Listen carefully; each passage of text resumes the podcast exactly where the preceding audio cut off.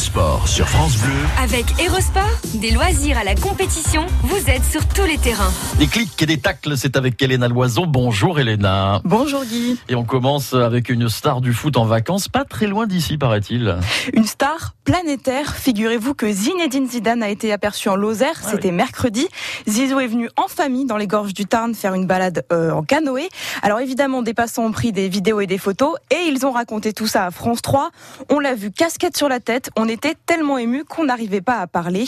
Un enfant de 11 ans a même versé quelques larmes d'émotion. En fait, ce n'était pas la première fois que Zizou mettait le pied en Lozère puisque sa femme Véronique vient de la région. Et pendant ce temps, donc, le mondial féminin continue quand même. hein. Fin des phases de poule hier, place au huitième de finale.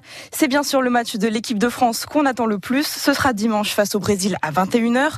Et ce mondial féminin, c'est une compétition sur le terrain, mais il y a aussi ce qu'il se passe autour avec son lot de dérapages.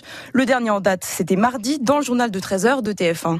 Avec des gestes si délicats, au bout de doigts si fins, on peut comprendre que certains rêveraient d'être à la place de la balle. Mais l'essentiel est ailleurs, dans ce jeu léger de jambes, pour faire, comme les garçons, du tricot sur la pelouse.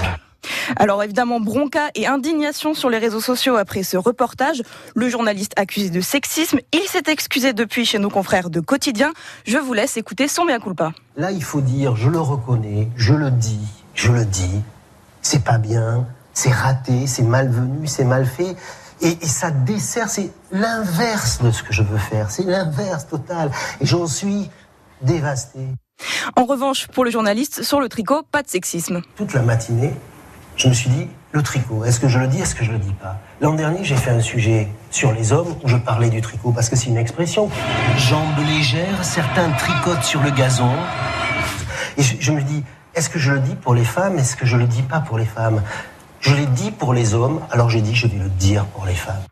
Alors, euh, sexisme ou pas, chacun appréciera. À France Bleu Héros, d'ailleurs, on n'est pas toutes et tous d'accord. Ouais, c'est vrai, il y a débat. Alors pour ceux maintenant qui aiment euh, le sport virtuel, Montpellier accueille euh, ce week-end un gros événement de e-sport. Et oui, Guy, à partir d'aujourd'hui et tout ce week-end a lieu l'Occitanie e-sport, un championnat de jeux vidéo. 800 joueurs des meilleures équipes du monde vont s'affronter à Montpellier pour la seconde édition du tournoi.